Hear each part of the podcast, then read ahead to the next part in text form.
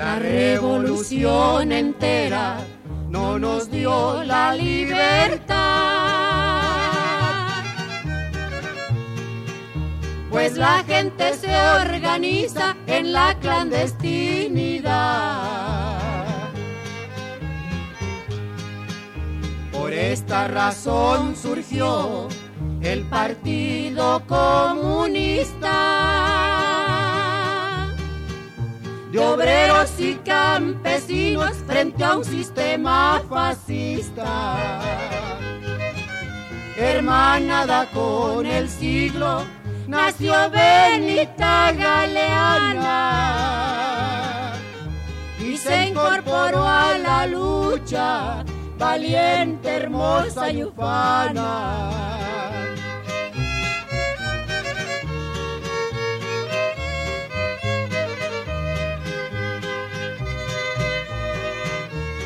Radio y Televisión de Guerrero presenta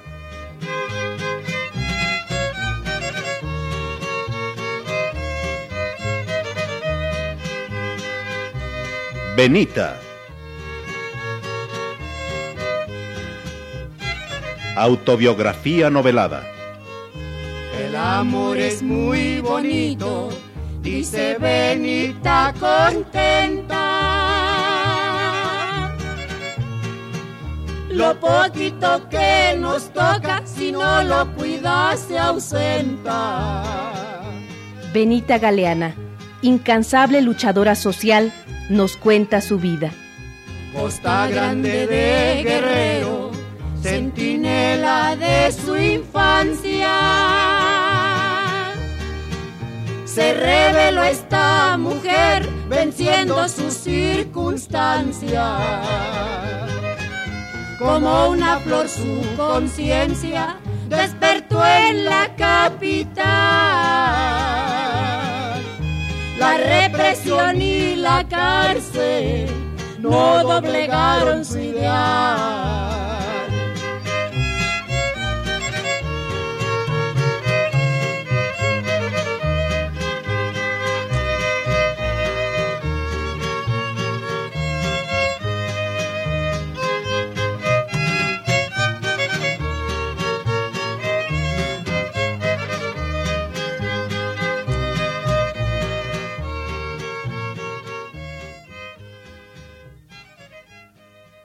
Pues sí, paisanos. Ustedes me van a perdonar, pero pues busquen a dónde irse porque yo ya no los puedo tener aquí. Está bueno, Benita. No se preocupe.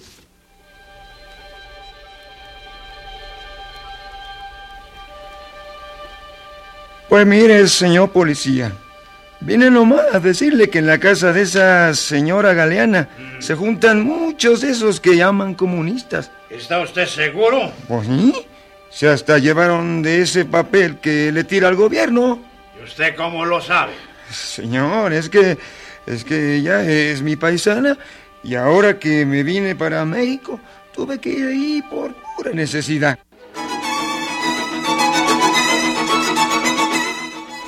Aquel paisano me denunció.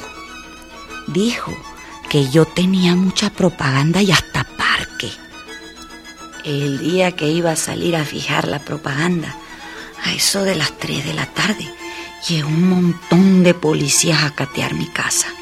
Yo estaba dormida. No me di cuenta de que habían entrado los gendarmes hasta que Lilia, mi hija, me despertó.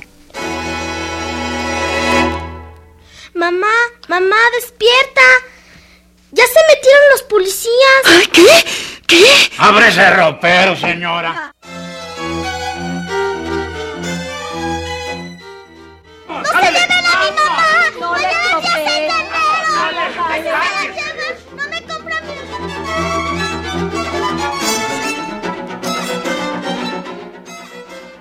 Le hice una seña a mi hija para que se calmara y se quedara para que avisara al partido y a los compañeros que no fueran a la casa porque los podían aprender, pues la calle quedó vigilada. Luché por salir libre. Lo logramos.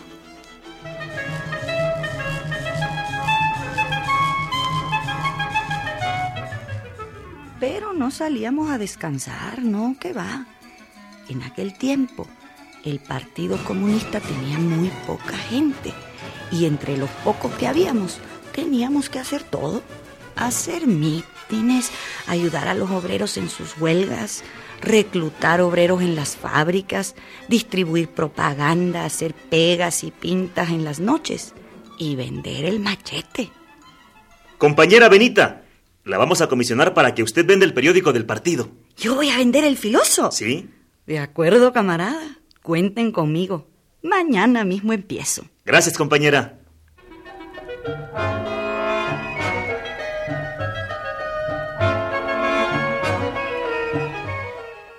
El órgano central del partido no había dejado de publicarse a pesar de las persecuciones, a pesar de haber sido saqueada la imprenta, de que muchos compañeros habían caído a la cárcel por venderlo o por leerlo. Quién sabe dónde lo harían, pero el filoso estaba siempre en manos de los trabajadores, en las fábricas y hasta en los cuarteles con los soldados.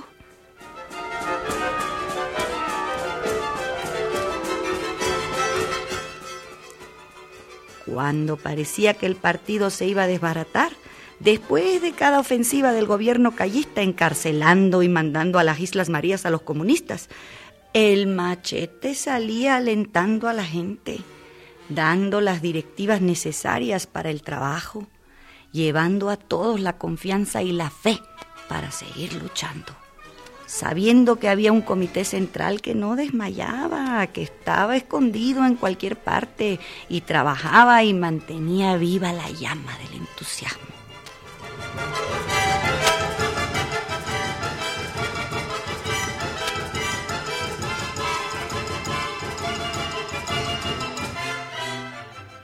Yo no leía el filósofo porque me daba mucho trabajo, pues apenas podía juntar las letras. Pero Manuel me lo leía en las noches y me explicaba las cosas que no podía entender. A mí me gustaba que me lo leyera porque las cosas que decía para explicar la situación las encontraba muy claras. Sentía yo un gran cariño por el filósofo. Por eso cuando por primera vez me comisionaron para salir a venderlo, ah, me sentí orgullosa y feliz.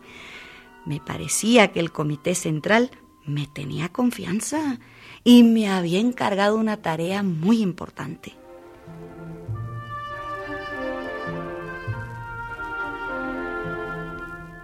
El filoso lo distribuía en el Distrito Federal un compañero polaco que había ingresado al partido en México le decíamos bota botas. No sé por qué, pero todo el mundo lo conocía por ese nombre. El suyo verdadero, pues nadie lo conocía. Una vez el compañero botabotas cayó en el bote por andar vendiendo el filoso en compañía de otros camaradas. Como se trataba de un extranjero, podían expulsarlo. ¿Cómo se llama usted? Carlos Rosas. Mm. ¿Este mexicano? Sí, señor. ¿De dónde es usted? Soy micoacano. ¿Cómo? Soy micoacano.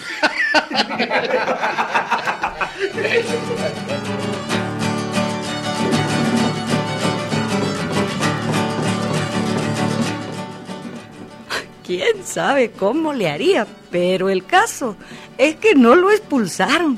Siguió repartiendo el filoso.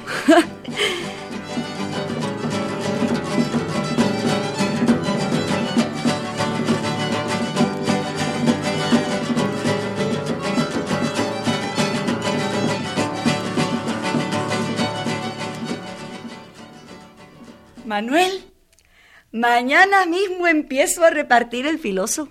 Voy a levantarte muy temprano. Te doy de almorzar, dejo arreglada la casa y me salgo a vender el periódico. Voy a ir por San Juan de Letrán, al mero centro.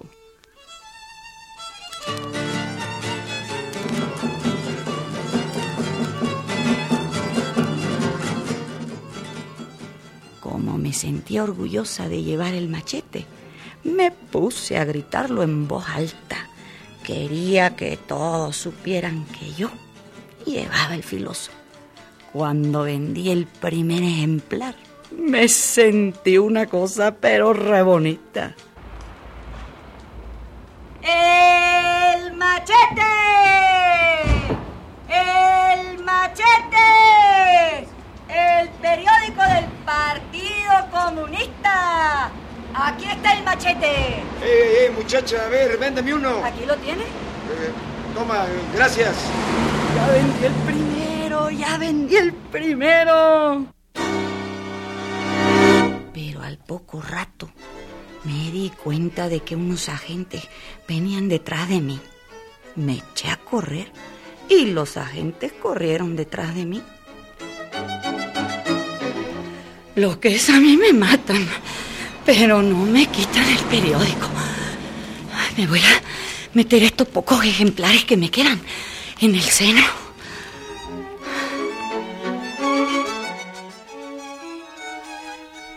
Los agentes me corretearon entre los puestos de San Juan, pero como había tanta gente, no pudieron agarrarme. Seguí vendiendo y antes del mediodía ya los había acabado todo y pude volver a casa a tiempo para preparar la comida y darle de comer a Manuel.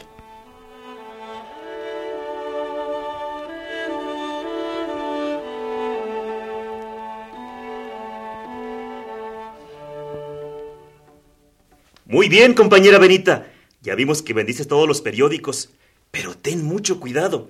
Te vamos a dar más para que los repartas en las fábricas de la Carolina y el Ánfora. Ahí es más difícil, porque algunos líderes obreros hacen una labor terrible en contra de los comunistas y logran engañar a los trabajadores. Eso no importa, compañero. Se tienen que vender. Muy bien.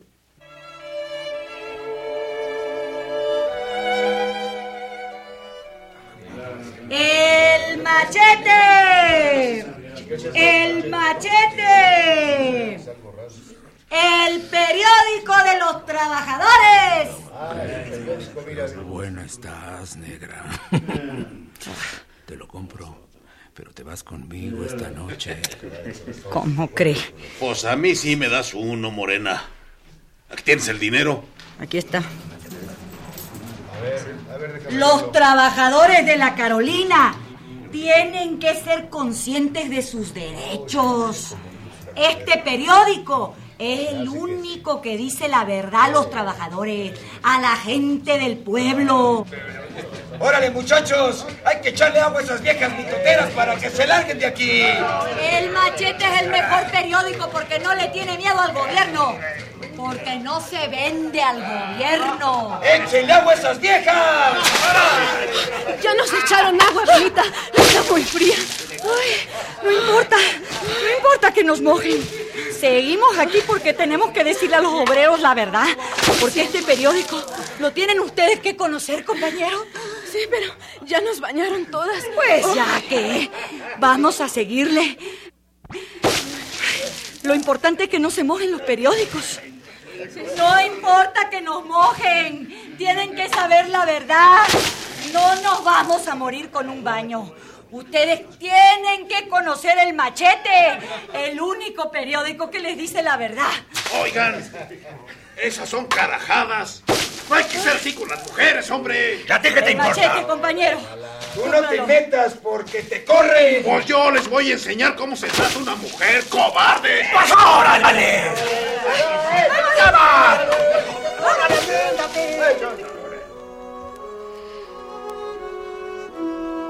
Muchas veces salíamos de ahí llorando de ver cómo nuestros mismos hermanos de clase, los trabajadores, nos trataban así.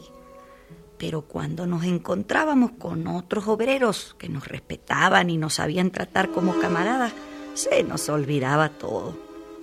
¿Qué importaba eso?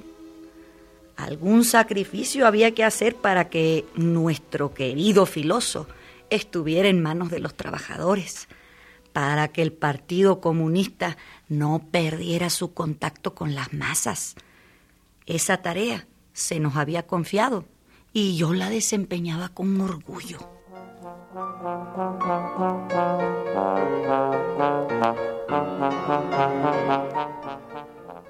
Era el aniversario de la Revolución Rusa y había que celebrarlo por encima de todo. El partido organizó un mitin en el Salón Pirata por la calle de San Miguel. Cuando llegué, ya había empezado el acto.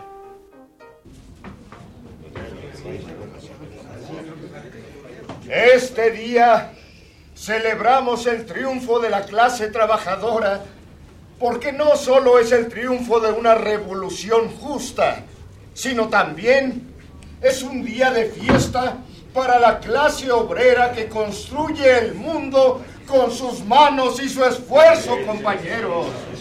Hola muchachas, ¿cómo están? Hola Benita, no te habíamos conocido. ¿Dónde te agenciaste ese sombrero tan elegante? Ah, hasta parece baile de disfraces. Ahí andan muchos policías. Sotomayor anda de papelero con un parche en el ojo.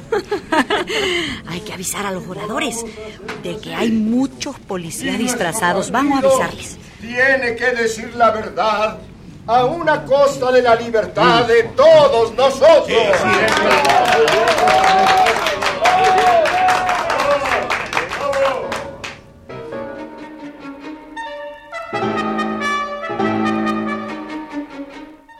A los diez minutos ya habían empezado a querer hacer aprehensiones.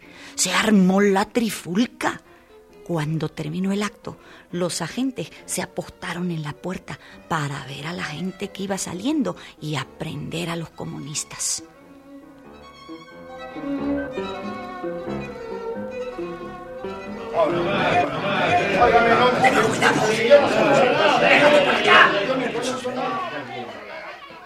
Entonces, yo me disfracé poniéndome el sombrero. Parecía yo toda una burguesa. Salí creyendo que no me reconocerían los agentes. Ay, Benita, quítate el sombrero, ya te conocimos. Ay, desgraciados, yo también ya los conocí. ¿A poco creían que andaban muy bien disfrazados?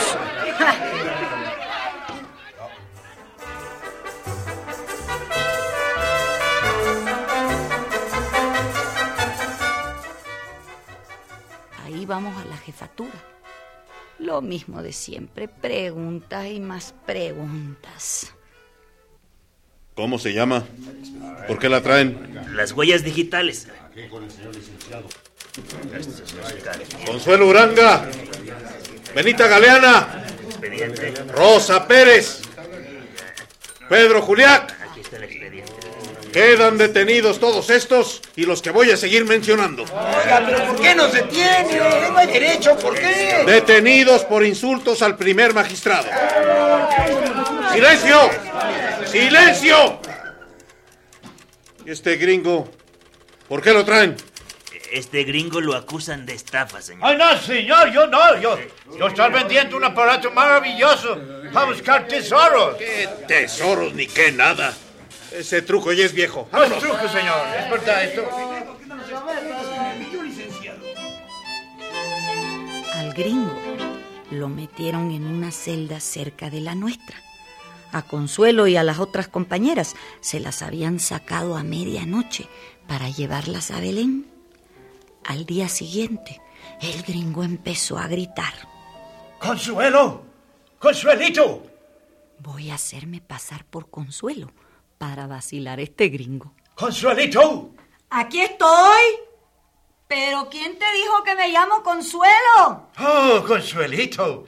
Yo saberlo cuando ellos tomarte declaración. ¿Y a ti por qué te trajeron? ¿Por bandido? Oh, no, no, no. Yo no ser bandido, Consuelito. Yo ser hombre de negocios. ¿Y tú por qué estás aquí? Yo por comunista. Oh, mucho malo, mucho malo.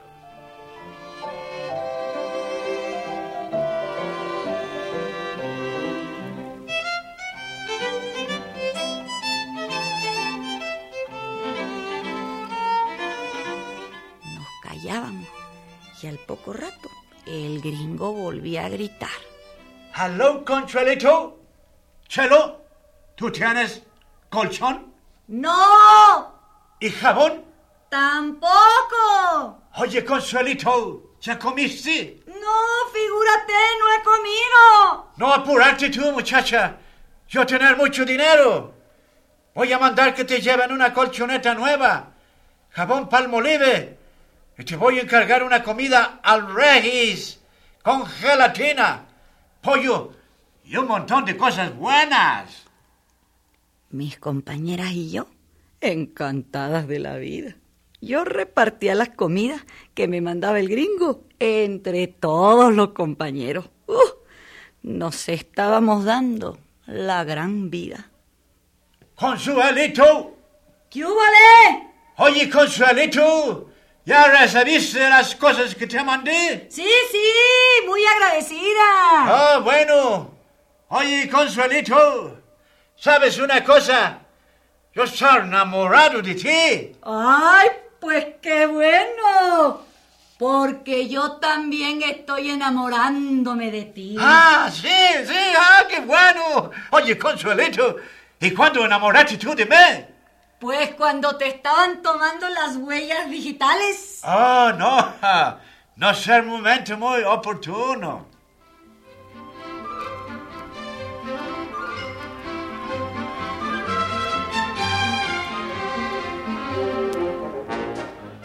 El gringo era muy bruto y no se daba cuenta de que me lo estaba vacilando.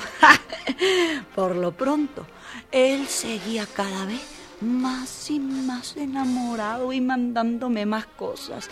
Desayuno, comida y cena del regi en una charola de cosas magníficas.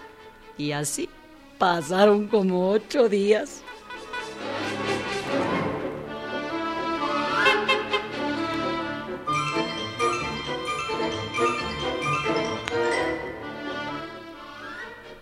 Consuelito. ¿Qué hay? Oye, Consuelito, voy a pedir cambio a otra celda, más cercana a la tuya. ¿Pero para qué tú? ¿No estás cómodo ahí? Ah, cómodo vos, sí. Pero yo querer ver otra vez tus ojos verdes. Ahora sí que la molamos. Se acabaron las comidas del Regis. Otra vez volveremos al rancho de la cárcel.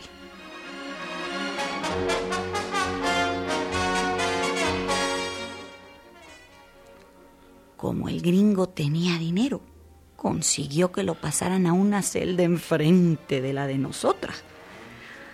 Y un día de estos se nos presentó. Y yo pensé, me acuesto hacia la pared para que no me vea. Consuelito.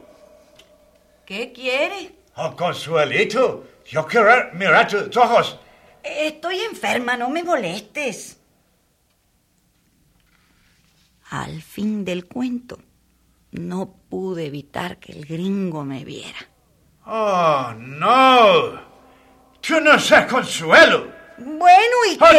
no, tú no, no, no ser consuelo. Tú ser muy fea, infeliz. Eso me estafando una semana. Eh, bandida, tú muy fea. No soy consuelo. ¡Ay, gringo este! Se puso furioso. Me la rayó en inglés, en español y en todo lo que se sabía. Pidió que lo cambiaran de celda a la que tenía antes. Pero durante ocho días, el nombre y los ojos verdes de Consuelo Uranga nos dieron de comer como hacía mucho que no habíamos comido. Unos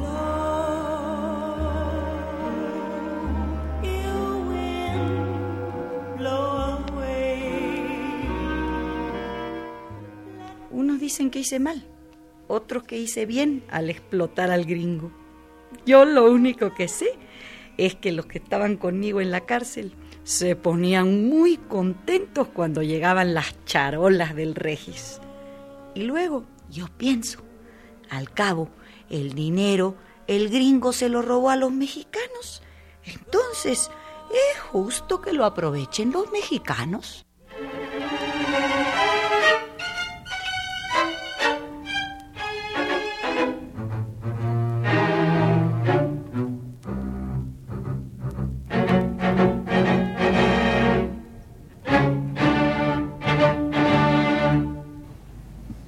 Benita, ¿Qué dijo Manuel cuando supo que usted se iba a ir a vender el machete al menos, al menos centro de la ciudad? Pues también el mundo le dio mucha alegría porque era muy interesante que el pueblo supiera que existía un, un periódico revolucionario. No se vendía por ningún centavo, era un machete exclusivamente para los trabajadores, donde se decía todo lo que pasaba en el mundo, las explotaciones de México hacia los trabajadores. Oiga, Benito, ¿y dónde lo imprimían? Después de mucho andar pues sin dinero y a ver cómo salía el machete, logramos tener una imprenta que fue destrozada por la policía, se la llevaron, la desarmaron, se la llevaron, en fin, todas esas cosas, ¿no? Que, que, que origina pues un, un partido político hacia un gobierno que le estamos haciendo disque daño a ellos, ¿verdad? ¿Y dónde estaba esa imprenta? ¿Dónde la tenían? Esa imprenta estaba en Tacuba, el número, no lo recuerdo, pero entre Tacuba, Tacuba y, y San Juan de Letrán. En esa, esa ya, ya, esa imprenta ya estaba este, legalizada como imprenta, pero allí se, se imprimía el machete, las siglas yo no sé quiere decir, Melch. Ahí se hacía el machete. Allí se hacía el machete. Benita, y por ejemplo, algunos escritores, algunos seudónimos que usted se acuerde de quién escribía en ese machete filoso. Mm, sería remoto hacerle una un recordatorio a los que escribían allí, mundo. No, no me acuerdo quiénes eran los que escribían.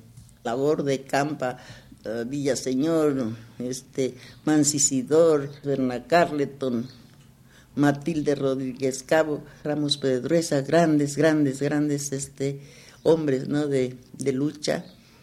¿Quiénes más que se podía decir entre las mujeres? Amelia Flores. Mm, ya no recordaría, Cuca García, Consuelo Uranga, en fin, había, había escritores muy revolucionarios, muy de izquierda, conscientes de un partido comunista de esos momentos, ¿no? Precisamente acaba de mencionar a Consuelo Uranga. Platíqueme de ella. Pues es mucho decir de Consuelo Uranga, fue una gran dirigente, una gran mujer, una gran luchadora, dio todo porque era de la pequeña burguesía. Ella venía de la pequeña burguesía, muy culta, empapada de las luchas del proletariado. Ingresó a las prisiones. Consuelo era muy enérgica, una gran oradora, muy limpia, tan transparente, que nos dio a muchas mujeres su ser, ¿no? Consuelo Uranga fue una gran dirigente. Se llama un Congreso de Obreros Campesinos, eh, primer congreso en México de, de, campesinos. Tenían que debatirse en, en, ese congreso a que no quedara en manos del PRI.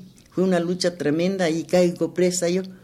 El Departamento Central nos deja el, el local para que allí se reuniera el congreso. Y estaba muy acalorado porque las priistas pues, se querían apoderar del Congreso, las comunistas también. Eh, al fin nosotros nos quedamos ya, le ganamos al, al, PRI, pero como ya se vieron ellas este, derrotadas, de acuerdo seguramente en ese momento estarían ellas ya de antemano de que nomás con un telefonazo la policía se dejaba venir, efectivamente, porque como ellas eran priistas tenían la policía. De repente una de las priistas se para y coge el, el, teléfono. Yo me voy atrás de Anita, que así se llamaba la prista, y la oigo que le llama a la policía. Es el momento, y ahorita las comunistas con eso tuve para avisarle a la compañera que estaba en la mesa directiva. Fue un, una trifulca, pero tremenda. Llega la policía. En ese momento hubo tirar las mesas del la mesa que servía para el debate. Las sillas se movían, las sillas para arriba, pero en este congreso teníamos este, extranjeras. Ah, venían de Cuba, venían de Alemania, venían muchas extranjeras a este congreso. Entonces no podían caer presas las camaradas extranjeras y se nombra una comisión, entre la comisión estoy nombrada yo, para defender exclusivamente a las extranjeras que no cayeran en manos de la policía. Ya cuando nos tenía rodeada allá afuera, ya nos tenían afuera ya para echarnos a la, a la Julia y yo con la responsabilidad de las compañeras extranjeras y desesperada, sin poder, a nadie podía yo salvar. Se me alcanzó una puntadota de esas grandes, de correr así a palacio y gritar, y acá vienen, y acá vienen, y acá van. Y en eso de que, que vienen desoriento a la policía, me sigue toda, pero toda la policía. Así fue como se salvaron las extranjeras. Pero allá frente a Palacio estaba un camión de la policía, pero no decía policía. Súbame al camión, pues que si era de la policía, mundo. Híjole. Y era un, relajo porque gritaban, es el camión de la policía, ¿dónde está Benita? Y yo, ¿qué cosa hago arriba de un camión de la policía? Bájate, hija de la mañana. No, pues, y estaba tan agitada que o no había desayunado, quién sabe qué, entonces me vienen vómitos ahí a echar vómitos por todos lados y era un relajo aquello, pero toda la gente estaba ahí. Y bájate, entrégate, Benita. No me entrego, estoy de la mañana, bájate. Y es de la policía el camión. Y ahí estoy retratada y ahí dice, tengo un pedacito donde dice, Benita arriba, echando un discurso arriba del camión de la policía en ese congreso. Y al fin me bajo y me entrega, si me agarran, pero para que el pueblo supiera que Benita Galeana era una ratera, al otro día salió en el periódico que Benita Galeana se había robado, estaba presa porque se había robado una caja de huevos. Y mis manos, mundo, agarrando la caja de, de huevos, ¿cómo le hicieron estos fregados? Era tan fuerte ya en ese momento el Partido Comunista que se obligó a las compañeras congresistas a que declararan y públicamente en donde dijeran que había sido yo aprendida arriba del camión de la policía.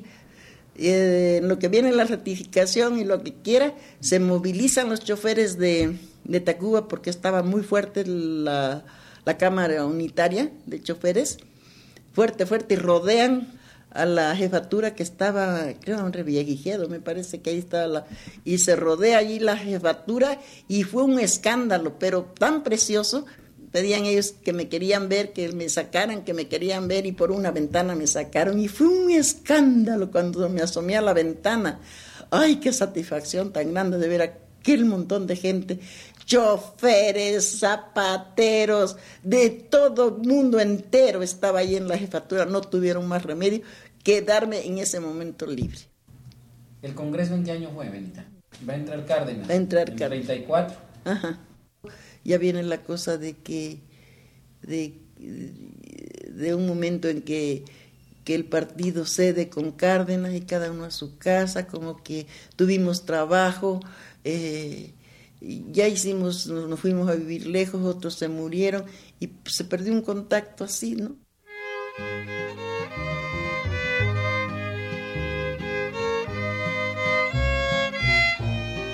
Radio y Televisión de Guerrero presentó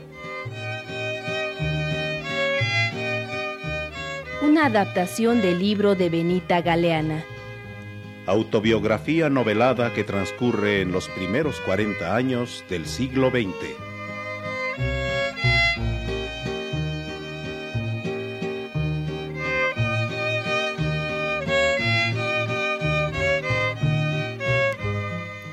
Participamos en este programa Joaquín Chablé, Humberto Espinosa, Ramón Barragán, Carlos Pichardo, Ricardo Lezama, Jesús Arriaga y Marlene Reyes.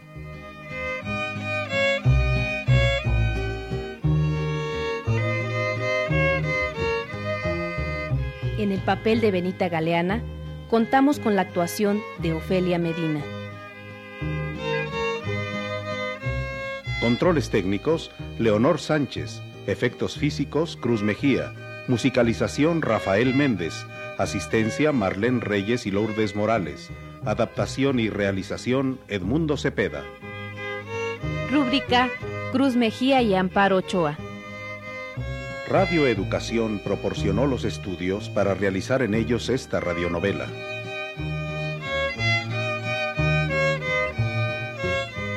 Producción de Radio y Televisión de Guerrero. El Partido Comunista ya es historia del pasado.